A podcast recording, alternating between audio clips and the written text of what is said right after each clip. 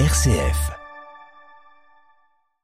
Ces dernières semaines, plusieurs députés ont employé ce mot écoterrorisme pour parler de l'action des opposants au projet d'autoroute A69 entre Toulouse et Castres. On en a parlé ici aussi sur RCF.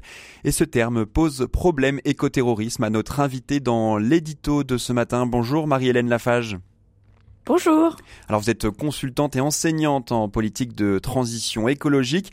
Pour commencer, vous allez nous expliquer pourquoi et par qui ce terme d'écoterrorisme, je vais y arriver, est utilisé. Oui, alors ce terme, il a été utilisé en particulier par euh, Gérald Darmanin en 2022.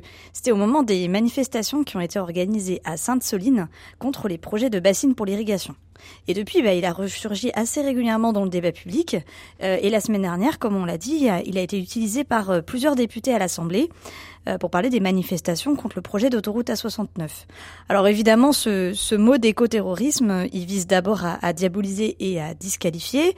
On parlait déjà à une époque de Khmer vert, et puis on s'est mis à aller chercher des mots du côté du fondamentalisme islamique pour faire peur avec ayatollah vert, djihadisme vert.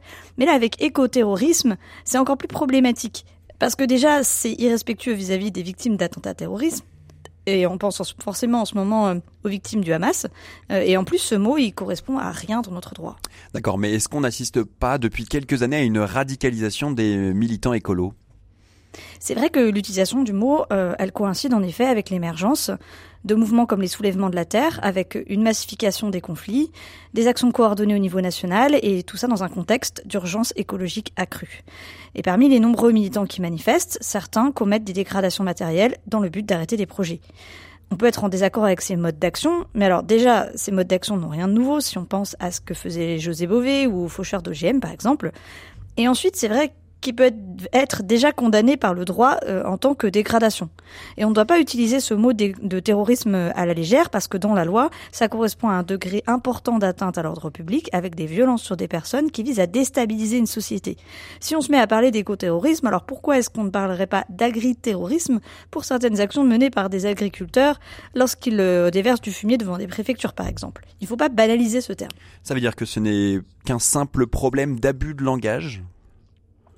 Alors pas vraiment, parce que avec le terrorisme, on entre dans un droit d'exception avec des moyens d'action et de surveillance exceptionnels qui visent à garantir la sécurité publique. Et c'est là que ça devient dangereux, parce qu'en parlant d'écoterrorisme, on valide le glissement vers la surveillance et la répression des militants écologistes. Et si on se met à dévoyer les moyens de la lutte antiterroriste au lieu d'avoir recours à notre droit commun en condamnant les dégradations quand elles ont lieu par exemple, et eh on en vient à porter atteinte aux libertés publiques et à la démocratie.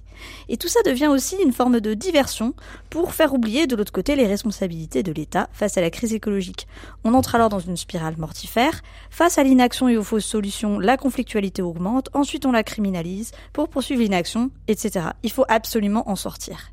Et dans son dernier texte, Laudate Deum, le pape François François, lui, il parle des actions de groupe fustigées comme radicalisées en disant qu'il comble un vide de la société dans son ensemble. Merci beaucoup Marie-Hélène Lafage pour votre point de vue du jour sur ce terme, l'éco-terrorisme. C'est à retrouver, à réentendre sur rcf.fr.